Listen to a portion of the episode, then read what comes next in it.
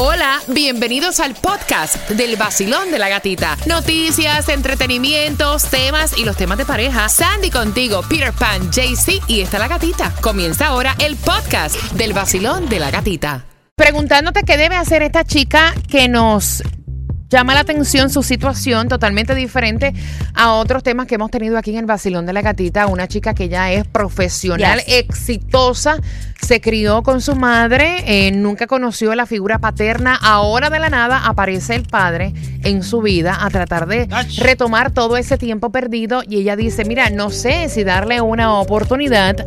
Eh, no lo puedo ver como un padre porque nunca me crié con él. O sea, ese cariño no está.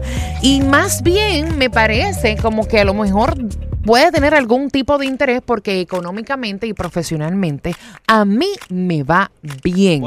¿Cómo lo ven ustedes? ¿Qué me recomiendan? ¿Estoy siendo una mala persona? Basilón, buenos días. Bueno, en mi opinión yo creo que sí. Lo que no se sabe si está por interés o no, si no hace nada nunca, si no le da la oportunidad de intentarlo a saber si es por interés o no, nunca va a saber. Ok, Basilón, buenos días. Eh, es un tema complejo, no sabemos cuáles son las razones que llevó ese papá a que se separara. O sea, todas las historias pues tienen dos lados. Eh, quizá hubieron circunstancias que era mejor que se mantuviera de lejos que de cerca. Eh, hay que ver si de verdad pues la mantuvo, no la mantuvo, era que no la veía. Yo creo que ella como hija es su sangre. Si ella le quiere dar la oportunidad que se la dé. Ven acá, Peter, ¿hay alguna razón para un papá abandonar un hijo? Pues pregunto, pregunto. Me dio, una risa, pero una risa con sentimiento metido por dentro. ah, a mí también. Eh, o sea, imagínate.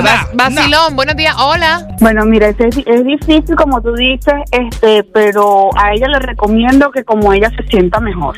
En mi caso, como tú, también pasé por una situación igual y de hecho yo tuve a mi hija bajo la misma circunstancia. El papá de mi hija la negó desde el momento en que la concebió. Pero por ejemplo yo con la mía traté de que el padre la viera todo el tiempo y la negó siempre. Hasta hace como unos cuatro o cinco años que él apareció de la nada eh, y quiso este, interactuar en la vida de la niña cuando nunca estuvo. Entonces el padre pretende que la niña le dé cariño o comparta con él o lo reciba como un padre cuando nunca estuvo en la vida vida de ella. Entonces los padres no entienden que si nunca estuvieron en la vida de sus hijos, ese cariño no existe, no lo crearon, no lo formaron, no lo cultivaron desde que están pequeños.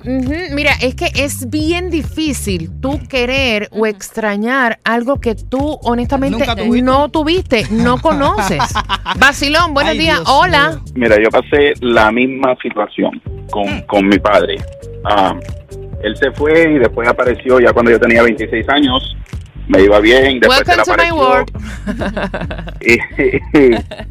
y, la realidad, yo yo le di la oportunidad, yo lo conocí, me di la oportunidad de conocerlo, como la, muchacha dice, no hay ningún sentimiento, para mí era como conocer cualquier otra persona.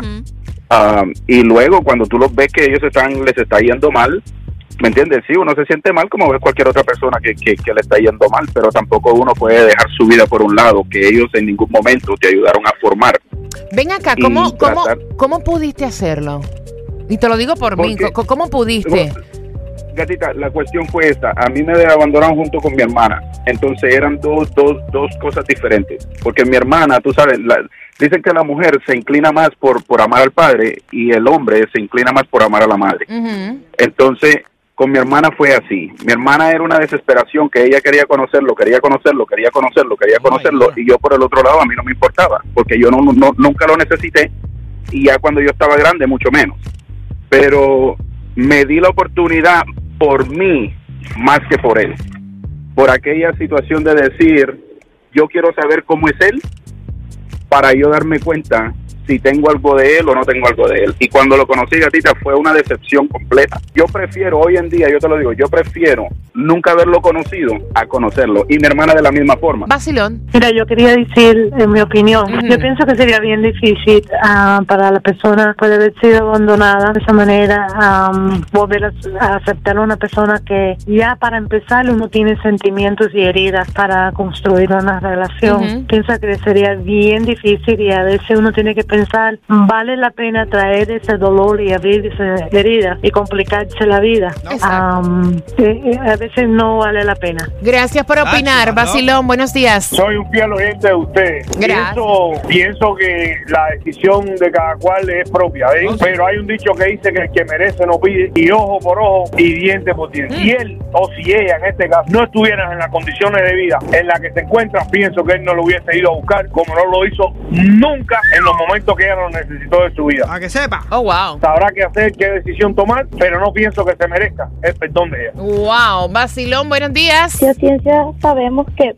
madre es una sola, él tuvo, pudo haber tenido cualquier motivo para no verla ni nada y hoy en día viene con su cara bien lavada a quererla verla, no puede esperar que ella lo vaya a recibir con bombones y flores, pero queda de su parte que ella realmente quiera ver.